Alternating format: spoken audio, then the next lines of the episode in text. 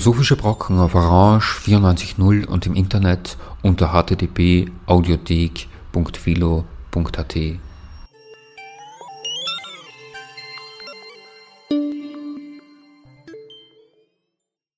Einen schönen Nachmittag bei einer neuen Ausgabe der Philosophischen Brocken wünscht Charlotte Annal. Sie hören heute einen Vortrag, den die Medien- und Sprachphilosophin Sibylle Kremer am 8. Oktober 2018 am IFK, dem Internationalen Forschungszentrum Kulturwissenschaften in Wien, gehalten hat. Sibylle Kremer ist seit 1989 Professorin für theoretische Philosophie am Institut für Philosophie der Freien Universität Berlin. Ihre Arbeitsgebiete sind Theorie des Geistes und Erkenntnistheorie, Philosophie der Sprache und des Bildes, sowie Medienphilosophie und Theorie. Der Titel ihres Vortrages lautete Kulturtechnik Digitalität über Ambivalenzen des Digitalen und die Notwendigkeit einer digitalen Aufklärung. Im Mittelpunkt des Vortrages steht die Frage, ist das Digitale überhaupt eine Kulturtechnik? Was ist eine Kulturtechnik? Und so dann, wie lange reicht seine Praxis zurück, wenn es nicht wie oft fälschlicherweise angenommen, mit der Entwicklung des Computers gleichgesetzt wird.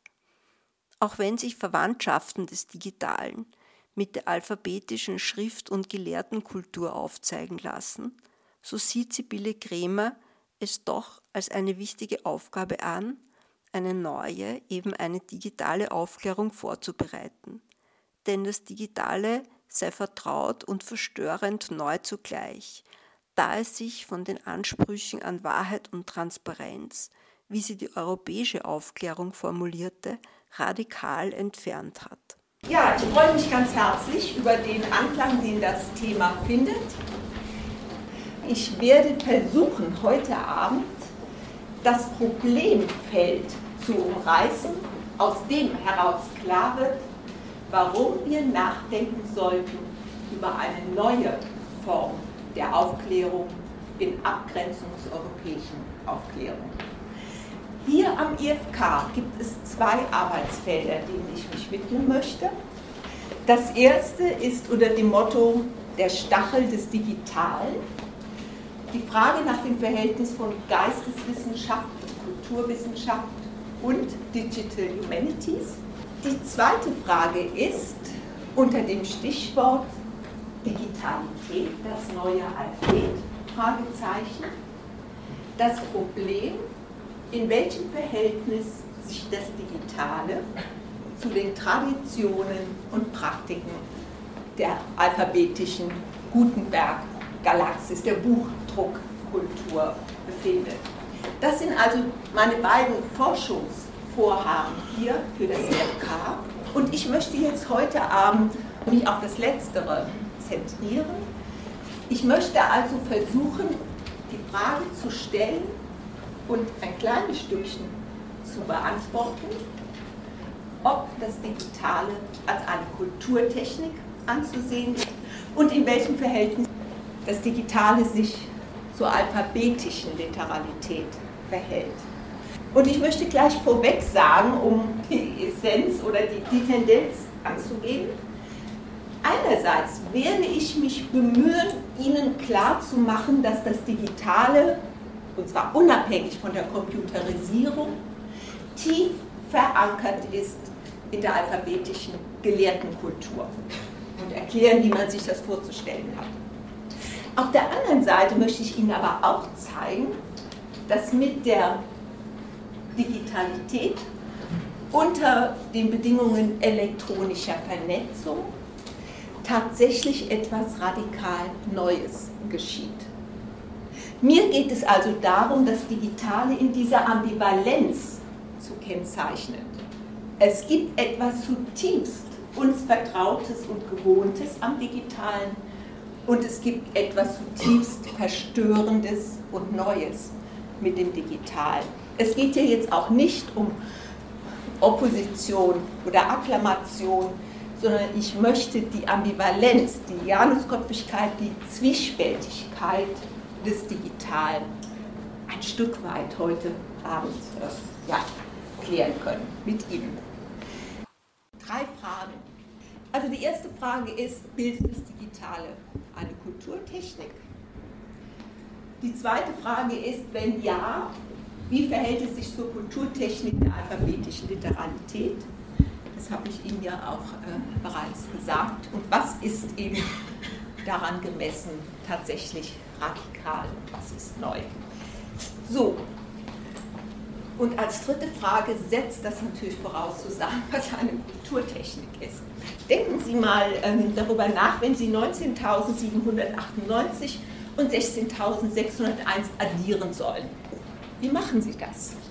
Wir schreiben es normalerweise, vergessen Sie jetzt mal den Taschenrechner, gelernt haben wir das, ich jedenfalls natürlich noch in der Schule. Wir schreiben es untereinander und mit dem kleinen 1 und 1 kennend können wir diese Aufgabe ziemlich einfach lösen. Sie wissen aber, welche Voraussetzungen da eingehen. Ich habe Ihnen das mal ausgeschrieben, müssen Sie jetzt nicht genau nach. Und ich habe es in meinen römischen Ziffern angeschrieben. Ach, die Römer hatten dann bestimmte Arten, das zusammenzufassen. Ich habe es jetzt trotzdem mal ganz buchstabengetreu angeschrieben.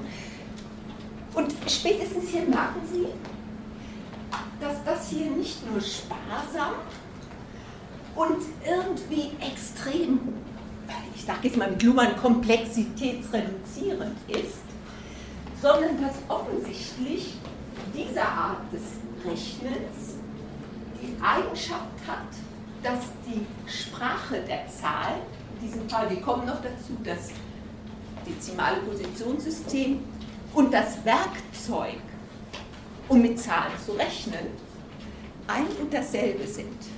Wir bleiben noch einen Moment, denn ich möchte Ihnen tatsächlich am Beispiel des schriftlichen Rechnens kurz vier Dimensionen aufweisen, die für das Konzept der Kulturtechnik entscheidend sind.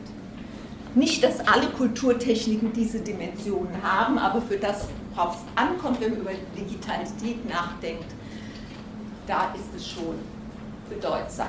Die erste äh, Dimension ist, normalerweise denken wir, wenn wir Schrift denken, immer an Sprache, die ver verschriftet wird. Aber das dezimale Positionssystem ist zuerst einmal ein visuelles Zeichensystem, das überdies taktil, also mit der Hand, gehandhabt werden kann. Das heißt also, wir werden bei dieser Kulturtechnik mit einer Art von Schrift konfrontiert, die nicht hervorgeht aus der Verschriftung einer natürlichen Sprache, sondern die ein zu den Augen sprechendes Zeichensystem genuin und originär ist. Das Interessante an dem dezimalen Positionssystem, ich will Ihnen noch kurz was zur Geschichte sagen, weil man das meistens vergisst, das haben die Inder erfunden. Arabische, islamische Gelehrte haben es nach Europa gebracht. Die Römer und die Griechen kannten diese Art von Zahlenschrift nicht. Und die Medici schließlich waren die ersten, die mit den arabischen, indo-arabischen Ziffern tatsächlich die Buchführung realisiert haben. Worauf es also ankommt, ist, dass es möglich ist, mit diesem System auf eine Weise zu rechnen, dass Sie dabei von der Bedeutung der Symbole absehen können. Es gab hier eine Null. Sie müssen nicht wissen, was die Null ist. Ist die überhaupt eine Zahl? Wie kann denn eine Zahl sein, was man nicht abzählen kann? Es gibt unglaublich spannende Fragen, die zu tun haben mit dem mathematischen Charakter der Null. Der Witz ist aber, dass Sie auf diese Fragen überhaupt keine Antworten kennen müssen, um mit diesem System rechnen zu können. Das heißt also, bei dieser Art von Zeichenschrift kommt es nur auf die syntaktischen Zusammenhänge an und das heißt auf das, was man sinnlich sieht und taktil tun kann, nicht aber auf die Bedeutung. Wenn Sie beginnen, sich den Kopf über die Null zu zerbrechen, wird die Folge sein, dass Sie nicht mehr richtig rechnen. Mathematik und Rechenkunst sind zweierlei. Und tatsächlich hat es auch in Europa gedauert, bis George Boole in seiner Logik die Idee der leeren Menge entwickelt. Erst in dem Moment war eine konsistente Interpretation für die Null gefunden. Das war ziemlich spät. Gerechnet wurde ohne Verständnis für dieses Zahlzeichen.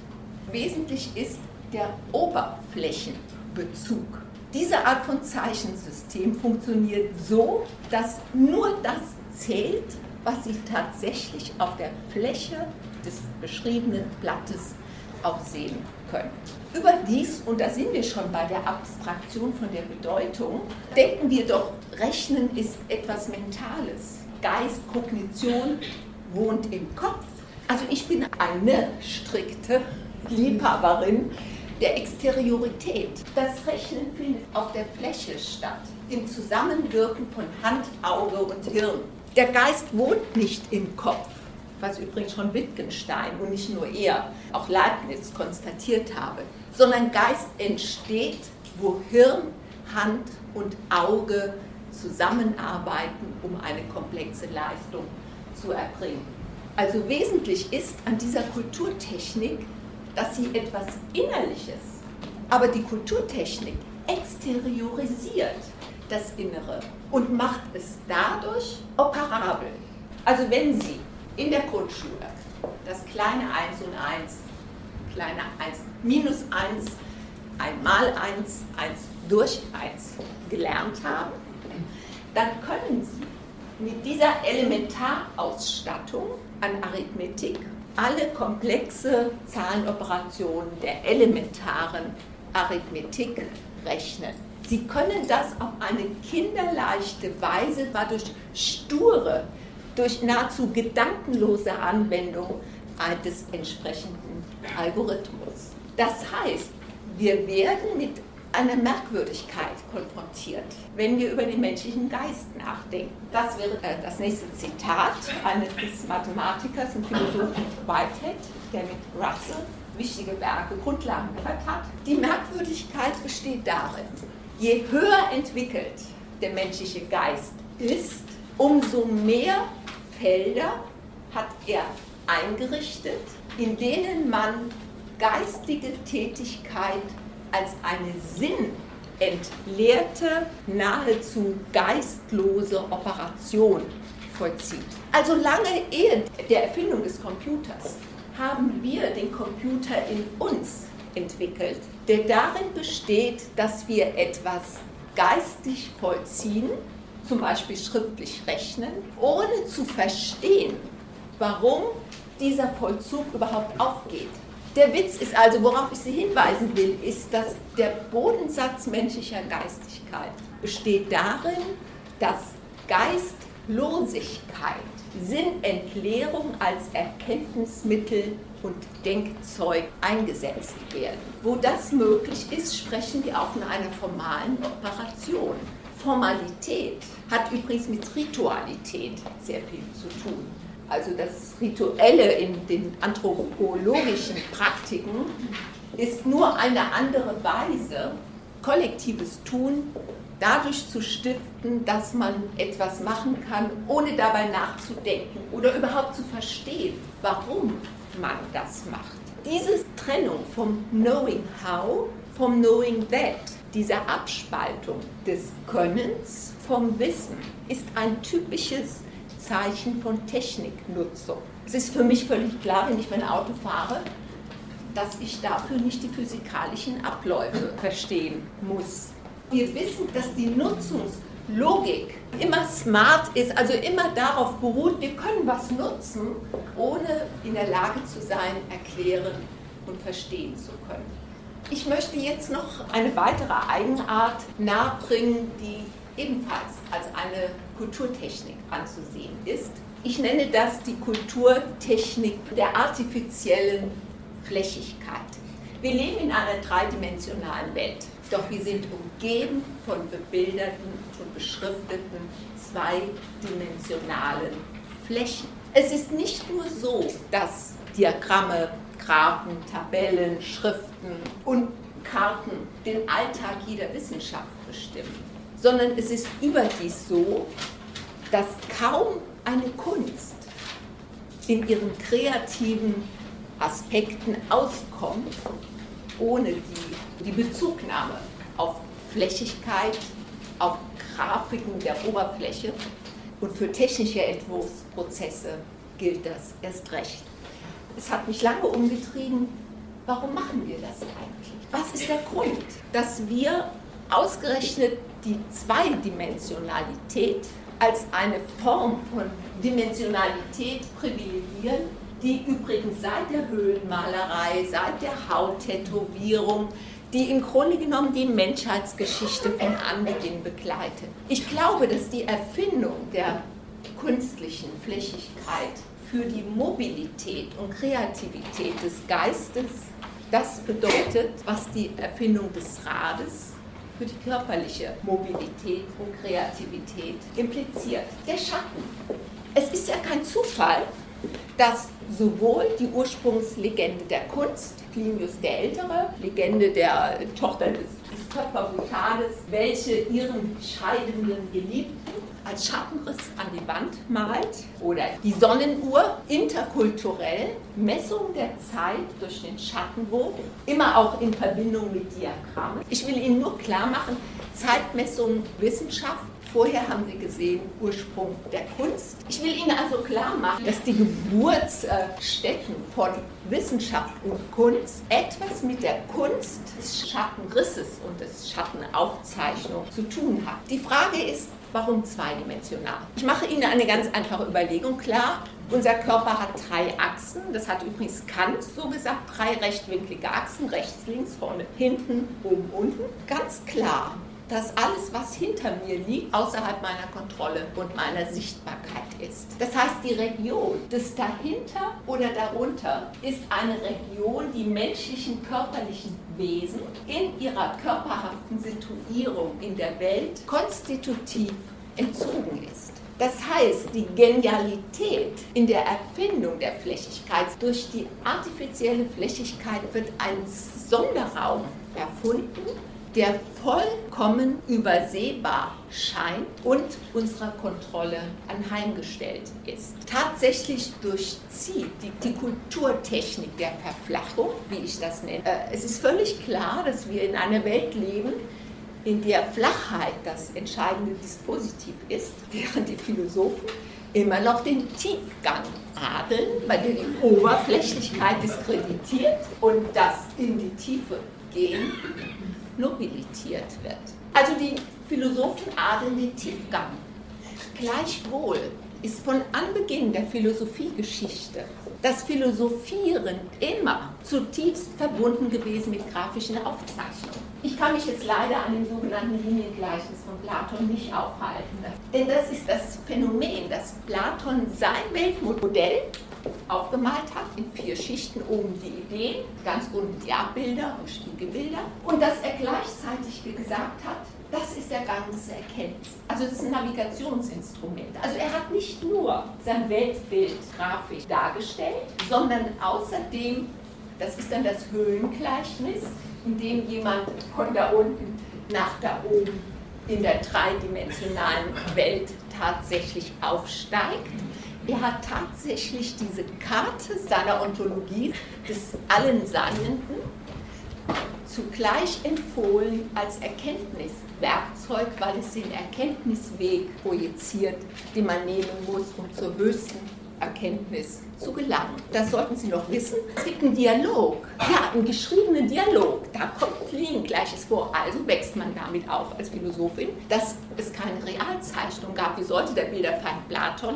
auch gezeichnet haben? Tatsache ist aber, dass das letzte auf uns gekommene Manuskript der Politeia ist in einer Bibliothek in Paris aus dem 9. Jahrhundert, also das letzte überlieferte, enthält natürlich ein Zeichnung. Genauso klar ist, dass Sie diese Zeichnung völlig umsonst suchen würden in irgendeiner philosophischen Edition der Politeia. Die letzte, wo das nochmal vorgekommen ist, war im Jahr 1938. Lieber zu Descartes. Descartes hat ein Buch geschrieben.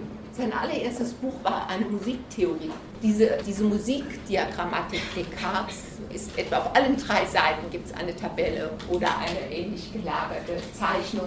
Jetzt also nochmal die Frage, der Witz der Zweidimensionalität ist, dass alles, was ist, siehe eine Karte, was noch nicht ist, siehe der Entwurf eines Hauses, oder, und das ist faszinierend, was niemals sein kann, der Geduld der Fläche anheimgestellt werden kann. Die Zweidimensionalität macht es möglich. Sogar, dass das Unmögliche darstellbar wird. Jetzt komme ich endlich zum Thema der Digitalität. Ich stelle mir zuerst die Frage, was heißt überhaupt Digitalität? Und ich glaube, es gibt zwei Urteile, die ich auf jeden Fall für zu kurz gegriffen halte. Das erste Urteil ist, das Digitale hat mit dem Computer zu tun. Das zweite Vorurteil ist, das Digitale bedeutet in gewisser Weise die Verabschiedung der Buchkultur, der Schrift, des Lesens. Ich möchte stattdessen anbieten, das Digitale auf eine ganz einfache Weise zu fassen. Immer dann, wenn ein Kontinuum zerlegt wird in Einzelstücke, und zwar so, dass Sie auf diese Einzelstücke arbiträr, also willkürlich zugreifen können und dann auch kombinieren und rekombinieren können. Dann handelt es sich um das Digitale. Nicht nur das Zersägen eines Baumes in Bretter oder Baumscheiben, sondern etwa die Zerlegung des Sprechflusses in Buchstaben ist ein Prototyp des Digitalen. Und daher sind wir jetzt auch schon bei meinem Argument. Wenn man diese Vorstellung vom Digitalen als eine Zerlegungsprozedur, wenn man die zum Ausgangspunkt nimmt, dann ist auch klar, dass insbesondere alphabetische Schrift so etwas wie ein Prototyp des Digitalen ist. Denn die alphabetische Schrift war, zumindest von den Griechen, die die semitische Konsonantenschrift um Vokale ergänzten, entstand bei den Griechen die Vorstellung, man könne den Fluss des Sprechens mehr oder weniger vollständig übertragen in die Aufzeichnung der Flächigkeit. Also schon die alphabetische Schrift bildet so etwas wie ein Paradigma von Digitalität. Wenn das aber so ist, dann wird einem schlagartig auch klar, dass Praktiken gelehrter Buchkultur, wie zum Beispiel Wörterbücher, Lexika, Handbücher, bereits auf dem Datenbankprinzip beruhen. Denn eine Datenbank bedeutet genau dieses. Einzelstücke in einer bestimmten, sagen wir mal alphabetischen, wie im Telefonbuch, alphabetischen Ordnung zu beinhalten, sodass auf diese Einzelstücke zugegriffen und diese herausgeholt und mit ihnen operiert werden kann. Dieses Prinzip ist das innerste Herz dessen, was eine Enzyklopädie bedeutet. Und wir wissen heute, dass geradezu die Moderne mit dem Gedanken der Enzyklopädie und des Wörterbuchs und der Lexika und so weiter und so fort eingesetzt hat. Ich will Ihnen klar machen, dass die Verschwisterung von Alphabet und Zahlen Schrift tief ist wir bewegen uns in einem alphanumerischen Textraum. Auch Rechnungen sind Texte, auch chemische Formeln sind Texte. Aber selbst hehre Institutionen geisteswissenschaftlicher Arbeit, wie ein Wörterbuch konstruieren, beruhen auf der Einführung der Zahlennotation und der Zahlenlogik in die Textförmigkeit. Die geisteswissenschaftliche Kultur ist immer auch eine, die die Produktivkraft der Zahl und der Ziffer benutzt. Alles, was wir haben und womit wir arbeiten, ist durchdrungen von den Prinzipien des Alphanumerischen. Also die Botschaft, die ich hier äh, bei der Frage nach dem Digitalen äh, verbinden möchte, ein Kontinuum wird diskretisiert und dann arbiträr bearbeitbar in seinen Einzelstücken. Und außerdem ist es wichtig, das sage ich quasi, weil anzuerkennen, dass Texthaftigkeit nicht nur etwas ist, was unserer natürlichen Sprache und ihrer Schrift, phonetischen Schrift super, sondern Texthaftigkeit, ich wiederhole, das ist auch eine chemische Formel, ist auch eine schriftliche Rechnung. Der Begriff des Textes in diesem Horizont einer weit gefassten Digitalität geht also viel weiter als normalerweise angenommen wird, wenn man Texte mit dem Gebrauch einer natürlichen Sprache, sei es literarisch oder alltäglich oder wissenschaftlich identifiziert. Und zu diesem Punkt äh, des Digitalen möchte ich auf jeden Fall äh, Leibniz erwähnen. Und Leibniz, Sie sehen hier das Manuskript, auf dem Leibniz dann zum ersten Mal sein äh, Dualzahlensystem, das übrigens typisch Binäralphabet, daran merken Sie auch diese enge Verschwisterung von Zahl und Buchstabe entwickelt hat. Leibniz hat außerdem einen Vier Spezies, das ist ein Nachbau der aber funktioniert. Knobloch hatte mal in der Berliner Akademie der Wissenschaften das wirklich auch vorgeführt. Leibniz hat also immer auch die Illusion gehabt, dass das Denken maschinell ausführbar sei.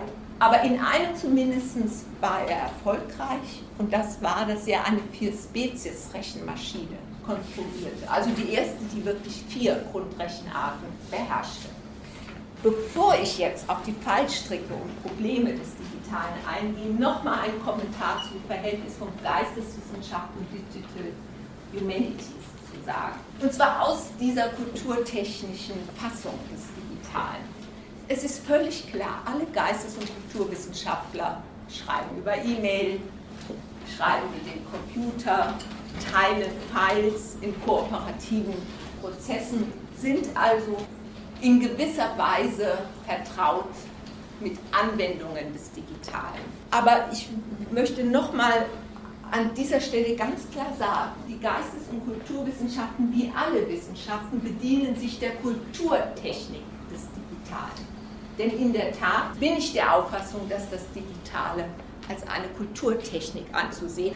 Erst recht, wenn man sich diese tiefe Verwurzelung in den Traditionen der Buchkultur vor Augen führt, ist es klar, dass die Kulturtechnik des Digitalen heute zur Grundlagenkompetenz jeder, ob Natur- oder Geisteswissenschaft, gehört. Digital Humanities sind eine Teildisziplin der Geisteswissenschaften, hervorgegangen aus einer Synthese von Informatik und einer Geisteswissenschaften. Das sind immer bestimmte Fächer wie Korpuslinguistik, die Architektur arbeitet sehr viel mit Computermodellen und so weiter. Und diese so verstandene Digital Humanities haben sich heute weitgehend professionalisiert. Eigene Handbücher, eigene Lehrstühle, eigene Jahrestagungen, eigene Zeitschriften und so weiter und so fort. Also wissenschaftssoziologisch kann man sagen, sind die Digital Humanities dabei, sich als eine Teildisziplin zu etablieren.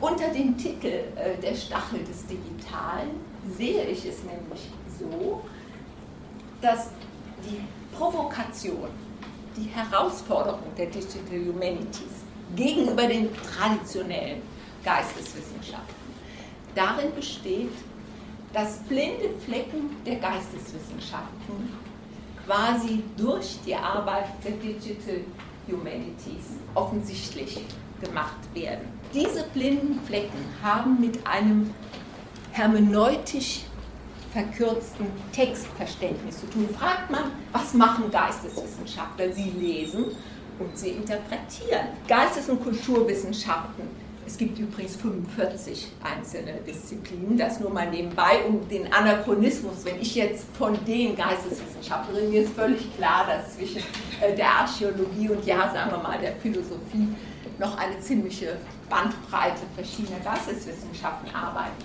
Aber eines ist klar, immer schon haben Geistes- und Kulturwissenschaften materialbezogen gearbeitet. Nicht nur Naturwissenschaften, auch die Geisteswissenschaften haben Dinge, haben Materialien, Artefakte, Texte, Bilder, und zwar in dieser materialen Oberflächendimension, mit der sie zu arbeiten haben. Und diese Materialien können und müssen natürlich auch empirisch untersucht werden. Und es ist so, dass normalerweise diese Empirizität geisteswissenschaftlicher Arbeit von den Geisteswissenschaftlern selbst geflissentlich übersehen oder marginalisiert wird. Es ist aber so, dass die Verfahren der Digital Humanities, die es erlauben, unglaublich große Datenvolumina miteinander zu vergleichen, dass diese Verfahren teilweise Erstaunliches zutage fördern. Ich will Ihnen nur mal ein Beispiel jetzt, das ist auch schon relativ alt für unsere schnelllebigen Zeiten aus dem Jahr 1994, also ganz am Anfang vielleicht haben eine Pionierarbeit der Digital Humanities, die Stilometrie, also es gab dieses Stück etwa der dritte, das wurde anonym veröffentlicht. Es gibt eine große Debatte in den Anglisten. Unter den Anglisten ist es Shakespeare, war es Marlowe. Und schließlich wurde eine stilometrische Untersuchung gemacht, die dann zeigte, dass es eher diese Text, dieser Text eher Shakespeare zu berechnen ist. Aber mir geht es jetzt nur darum, auf das, was hier unten steht. Das, was untersucht wird, sind ganz unentscheidende Funktionsworte. Das heißt, also passen Sie mal, wenn man einen Text schreibt, hat man teilweise ja Begriffe, die für einen, den eigenen Stil sehr charakteristisch sind. Solche Begriffe sind schnell zu identifizieren. Aber außerdem hat jeder Autor und jede Autorin auch die Eigenart, nebensächliche Funktionswörter, Füllwörter, ich sage öfter überdies oder mithin, da denke ich gar nicht dran, ich schreibe das einfach so nieder, das in den Texten. Maschinen können durch diese induktive Orientierung an Texten Spuren der Individualität zu finden, wo sie niemand vermutet hätte. Also nicht in den intendierten Begriffen und Stilmerkmalen eines Autors, sondern gerade die unintendierten Dimensionen von Texten werden etwas, das durch Maschinen besonders gut analysierbar ist. Kunsthistoriker haben mir gesagt, dass durch die Nähe zum Objekt, die die hohe Auflösung bei der Untersuchung von Handschriften etwa oder von Bildern Maschinen leisten können, Eigenarten, also wirklich an wörtlichen, an Handschriften und Eigenarten an Bildern zutage treten, die ohne diese mikroskopische, also eigentlich ist der Computer Teleskop und Mikroskop gerichtet auf symbolische Prozesse. Und ohne diese mikroskopischen Eigenschaften des Computers, die eine Nähe zum Objekt spenden, wären bestimmte Möglichkeiten der Kunstgeschichte heute überhaupt nicht möglich. Man kann diesen jungen Zweig der Digital Humanities so interpretieren, dass er klar macht, dass die Geisteswissenschaftler in Bezug auf ihr Selbstbild zu einer Veränderung gebracht werden könnten. Das, ich finde von Joanna Trucker das ein sehr interessantes Zitat. Also das, was die Digital Humanities machen, zwingt die traditionellen Gelehrten, diejenigen Voraussetzungen explizit zu machen, die ihre Arbeit implizit bestimmen. Ich glaube überhaupt, etwas Implizites explizit machen ist eigentlich eine Kerneigenschaft des menschlichen Geistes. Und insofern ist es tatsächlich so, dass wenn Maschinen in manchen Hinsichten besser als Menschen in der Lage sind, etwas Implizites explizit zu machen, wenn das gelingt, in einigen Teilstücken ist das so, dann muss man auch sagen, dass das eine Grundkomponente geistiger Arbeit tatsächlich ist. Ich komme jetzt zu dem großen Bereich. Ich hoffe, dass ich Ihre Aufmerksamkeit noch ein wenig halten kann. Alles, was ich bisher ausgeführt habe, war der Versuch, Ihnen irgendwie bestimmte Vorstellungen über das Digitale näher zu bringen. Und jetzt möchte ich zu den Problemlagen kommen. Überlegen Sie mal, mit der Alphabetisierung ist ein Grund, sind grundlegende Transparenzversprechen verbunden. Wenn die Algebra a plus b gleich b plus a Regeln angibt, wie man Gleichungen umformen und lösen kann, dann bedeutet das, dass jetzt das Gleichungslösen zu einer Praktik wird, die kinderleicht zu erlernen und auszuüben ist während vorher die Algebra war die Ars Magna et Occulta. Also die Algebra galt vor der Buchstabenalgebra als okkulte Kunst. Nach der Buchstabenalgebra wurde sie zum Schülerwissen. Also ich versuche jetzt Ihnen nur gerade nahezubringen, an wie vielen Stellen, und ich kann wirklich nur ganz wenige nennen, das Alphabet mit einem Transparenz, Kontroll, Macht Versprechen einhergeht. Überlegen Sie sich mal Buchkataloge. Boches Geschichte, die Bibliothek zu Babylon.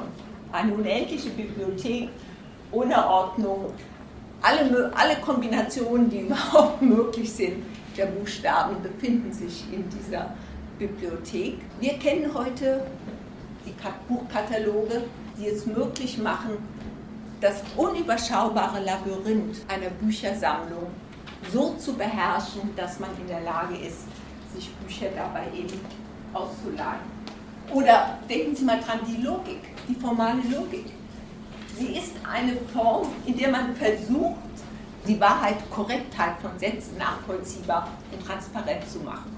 Ich möchte jetzt an dieser Stelle das nicht fortsetzen, sondern nur, dass Sie diese, ein Gefühl dafür bekommen, dass dieses Versprechen von Transparenz und Kontrolle wirklich etwas ist, was mit der, den Praktiken der Alphabetisierung in vielen Hinsichten verbunden war.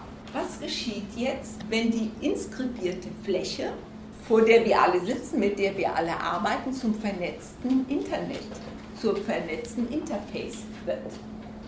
In dem Augenblick sitzen wir immer noch schreibend und wenn man so will, schreibend und lesend vor dem Bildschirm und arbeiten mit ihm kontrolliert. Doch hinter dem Bildschirm hat sich eine neue Tiefendimension interagierender Protokolle, Maschinen, Geräte entwickelt, die von niemandem mehr, der den Bildschirm nutzt, selber noch zu überschauen, äh, denn zu kontrollieren ist. Das heißt also, die, sozusagen das Dispositiv der inskribierten und bebilderten Fläche, das mit der, Auf, wie ich meine, mit der Aufklärung verbunden war. Mit der Idee, dass eben sozusagen das Denken sich in rationalen Schritten, die nachvollziehbar seien von den Denkenden, zu organisieren ist. In dem Augenblick, wo diese Fläche zum Interface wird, wird die Tiefendimension, auf deren Amputation und Annullierung doch gerade die, ich sage das ist jetzt bitte nicht mitschreiben, das aufklärerische Potenzial der artifiziellen Flächigkeit basierte, diese Tiefendimension unüberschaubar, rhizomartig wuchernd, von den Einzelnen nicht mehr nutzbar, wird restituiert. Es gibt jetzt unendlich viele äh, Hinsichten. Ich könnte jetzt parallel zu dem Aufklärungsversprechen der Alphabetisierung Ihnen die, das, die, das wiedererstarkende Geheimnis, das ist ein Ausdruck von Klaus Pias, das mit der Digitalisierung verbunden ist, der, der Entzug von Wissen, äh, der Entzug von Kontrolle an mehreren Stellen klar machen. Also jede Software zum Beispiel entwickelt eine virtuelle Maschine, die von denen, die mit der Software arbeiten, selber nicht mehr durchschaubar und, und sozusagen kontrollierbar ist. Wir alle wissen, das ist oft genug schon gesagt, dass alle unsere Aktionen im Netz, mit dem Netz, mit GPS Spuren hinterlassen, die für die Prädiktion des Verhaltens also die Vorhersage von Verhalten in jeder Hinsicht äh, und vor allen Dingen dann auch für die Individuierung und individuelle Zuordnung in jeder Hinsicht äh, ausgeschlachtet werden können, kommerziell und politisch. Das heißt also, für mich ist der Umschlagspunkt diese, ich nenne das jetzt mal diese Evolution von der beschrifteten, bebilderten Fläche ohne Tiefe zum Interface mit Rhizom artig wuchernder Tiefe. Und das gilt natürlich erst recht für diese neueren Formen äh, des Deep Learning, bei denen natürlich auch von den Entwicklern nicht mehr zu verstehen ist, äh, nach welchen Prämissenregeln gewonnen wurden. Ich habe Ihnen das nur mit den Pokern, Sie wissen, also Schach, Go, äh, jetzt auch Pokern. Und es ist wirklich bemerkenswert. Pokern ist mit Nichtwissen arbeiten. Pokern heißt betrügen zu können. Pokern heißt bestimmte Formen der sozialen oder emotionalen Intelligenz zu entwickeln. Also es ist schon erstaunlich, die vier besten Weltranglisten, die vier besten Pokerspieler wurden durch ein Computerprogramm ja, belehrt, die Deppen gewesen zu sein. Und äh, Aber, und nur deshalb habe ich das jetzt eingeblendet, das basierte, dieses Programm basierte darauf, dass dieses eine Milliarde Mal mit sich selbst spielen musste, ehe es jene Fähigkeiten entwickelt hat, die dann zum Schluss äh, zum Besiegen der vier weltbesten Spieler äh, geführt haben. Eine Milliarde Mal. Sie spüren, dass die, das neue Zeitregime, das neue Regime einer Zahl, die das Unvorstellbare, die etwas, das für Menschen, menschliche Maßstäbe unvorstellbar ist, dass damit etwas Einzug gehalten hat in den, die Region geistiger Tätigkeit, das in der Tat neu und durch keine alphabetische Praxis äh, je in dieser Form möglich war. Das heißt also, das Transparenzversprechen des Alphabets, das übrigens immer schon auch in sein Gegenteil umgeschlagen ist, das weiß ich, ist mir vollkommen klar. Wir müssen ja vereinfachen. Ich sage das jetzt mal so: Das Transparenzversprechen des Alphabets schlägt um in ein Geheimnis- und Kontroll Kontrollverlustversprechen, das tendenziell mit der Digitalisierung als Risiko einhergeht. Und in dieser Situation, und damit komme ich jetzt eben auch äh, zum Ende, ja, äh, äh, ist es schon, also für mich ist es klar, dass wir eine neue Form der Aufklärung brauchen, auch wenn ich die noch nicht liefern kann. Ich habe mal, das kann ja nie was schaden, äh, kann zur Aufklärung äh, das nochmal in Erinnerung rufen. Denn eines ist, also passen Sie mal auf, wenn ich Ihnen jetzt sagen würde, ja, die europäische Aufklärung war die Mündigkeit, die Souveränität im Denken, eigener Verstand. Und jetzt geht es um eine Souveränität und Mündigkeit im Umgang mit Daten. Ja, das stimmt, kann man so sagen, wäre eine wichtige Veränderung. Ich will aber noch auf etwas anderes hinaus und deshalb auch dieses Kant, äh, äh, dieses Kant-Beispiel, Verstand ohne Anleitung eines anderen die Aufklärung hat eine tiefe, tiefe Illusion, also die europäische Aufklärung. Do it yourself im Denken. Ich stehe hier solizistisch, ich kann etwas als etwas erkennen. Der Einzelne ist Erkenntnissubjekt. Das hat noch nie gestimmt. 98 Prozent von dem, was wir wissen, wissen Sie, wer Ihr Vater ist, wann Sie geboren sind, 98 äh, Prozent von dem, was wir wissen, wissen wir durch Dokumente, durch Worte, Schriften, Bilder anderer. Diese Idee des Selberwissen, des, ich sage das nochmal, des Knowing How im Erkenntniserwerb, ist eine Idee, die in keiner Weise mit den wissenschaftlichen Praktiken, und zwar seit jeher, zu verbinden ist. Und deshalb glaube ich, dass eine Chance einer neuen Aufklärung darin bestellt, Bestände natürlich einerseits diese ganzen Fragen, wie kann ich smart bleiben beim, das ist gerade für mich wichtig, ich bin total idiotisch bei solchen Dingen, äh, beim Umgang mit den Geräten und dennoch die Kontrolle über meine Daten äh, behalten. Wie ist das möglich? Ohne Einbuße an, Nutzungs, äh, ja, an Nutzungsfunktionalität kann ich noch keine Antwort drauf finden, aber das ist die große Frage, vor der wir stehen, wie verbinde ich das? Ne? Aber mir kommt es noch auf etwas anderes an, gerade jetzt, und da muss man nicht nur auf Wikipedia verweisen, obwohl ich das faszinierend finde, und ich habe übrigens äh, in vielen Hinsichten wirklich verglichen Wikipedia-Einträge mit irgendwie philosophischen Handbüchern. Das ist nicht immer so, dass das zu Ungunsten von Wikipedia ausgeht. Ganz im Gegenteil. Wikipedia verändert sich so wie der Google Translator immer besser wird durch die große Menge derjenigen, die beitragen. Also der Kern einer neuen digitalen Aufklärung ist die Anerkennung, dass Wissen ein kollektiver Prozess ist. Und nur deshalb, Google Translator ist ein, ein, ein gutes Beispiel dafür. Und das ist dann auch das Einzige, was ich jetzt noch positiv zur digitalen Aufklärung sagen könnte. Und jetzt ganz zum Schluss, und damit bin ich jetzt fertig, aber jetzt noch der Gedanke, der neu ist, der ein, ein, eine Folge meiner IFK-Arbeit ist oder auch nur des Lesens der Zeit, der Zeit. Denn das war, ich versuche Ihnen klarzumachen, also ich habe bisher auch Ihnen heute Abend das so dargestellt. Das Alphabet, Transparenzversprechen, Interface, Geheimnis wird restituiert an Ecken, an vielen Ecken. Aber das ist nicht die ganze Wahrheit. Denn der Witz des Digitalen ist ja auch gerade die Radikalisierung des Transparenzversprechens. Also denken Sie an, es gibt es die heute noch, weiß ich nicht, aber die Illusion der Google-Brille.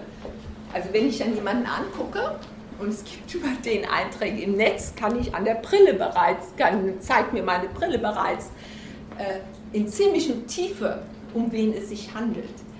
Also im Grunde genommen geht es nicht nur darum, dass Nichtwissen, Unkontrollierbarkeit sich mit dem digitalen rhizomartig wieder verbreitet, sondern es geht darum, dass eine zutiefst ein Transparenzideal sich ausbreitet und genau dieses macht Probleme. Also es fällt mir jetzt noch schwer, ich sagte ja, das ist alles noch sehr unausgegoren. Ich weiß nur, dass es nicht mit dem Geheimnis getan ist, sondern dass wir sehen müssen, dass die, die, auch die Digitalität dieses Transparenzversprechen hat. Und der Autor in der Zeit hat das so dargestellt, dass dieser merkwürdige Umschlag der Internetkommunikation in Hasskommunikation, und das trifft auch für mich, natürlich habe ich auch vor 25 Jahren die Illusion gehabt, dass das Netz als ein Ort der Demokratie, der Verständigung, der universellen Kommunikation ist. Der hat es so interpretiert, dass der Umschlag in die Hasskommunikation gerade deshalb kommt, weil wir über das Netz die Möglichkeit haben, erstens uns überall einzuschalten. Also es gibt keinen Abstand mehr. Wir können, wenn wir wollen, alles kommentieren. Äh, wir haben, wenn man so will, diesen, diesen Fetzen von Kontrolle äh, in extenso. Vor allen Dingen aber beruht Sozialität eigentlich auf der Abstandnahme, auf Distanz. Höflichkeit. Also wie Nancy gesagt hat, äh, dem Mitteilen geht die Teilung voraus. Wir sind Einzelne. Leibniz hat es als monadische Abgeschlossenheit. Levinas hat es als die, äh, Leibniz hat es als die monadische äh, Abgeschlossenheit. Und in dem Moment, wo diese Blase, die uns umgibt und unser ureigenes Selbst, meistens auch selber für uns unerkannt, durchsichtig wird für andere. In dem Moment, wo ich weiß, was mein Nachbar denkt, fühlt, weiß, welche Einstellung er hat, in dem Moment wird das Zusammenleben ein Problem. Weil der das ist die These des Autors in der Zeit, weil der Abstand nicht mehr gewahrt wird. Ich finde das sehr nachdenkenswert. Viele seiner Konsequenzen würde ich auch nicht teilen, aber ich würde sie ich würde auf jeden Fall so enden wollen, dass die Geschichte des wiedererstarkenden Geheimnisses nur die eine Seite ist. Die andere Seite ist die Geschichte der absolut transparenten Blase, in der wir sind. Transparent für alle anderen, die mitgucken und miturteilen wollen. Und dass ich darin ebenfalls ein sehr gravierendes Problem und vielleicht auch eine gewisse Bedrohung des Sozialen sehe. Aber damit ende ich und freue mich, dass Sie es ausgehalten haben in der Hitze.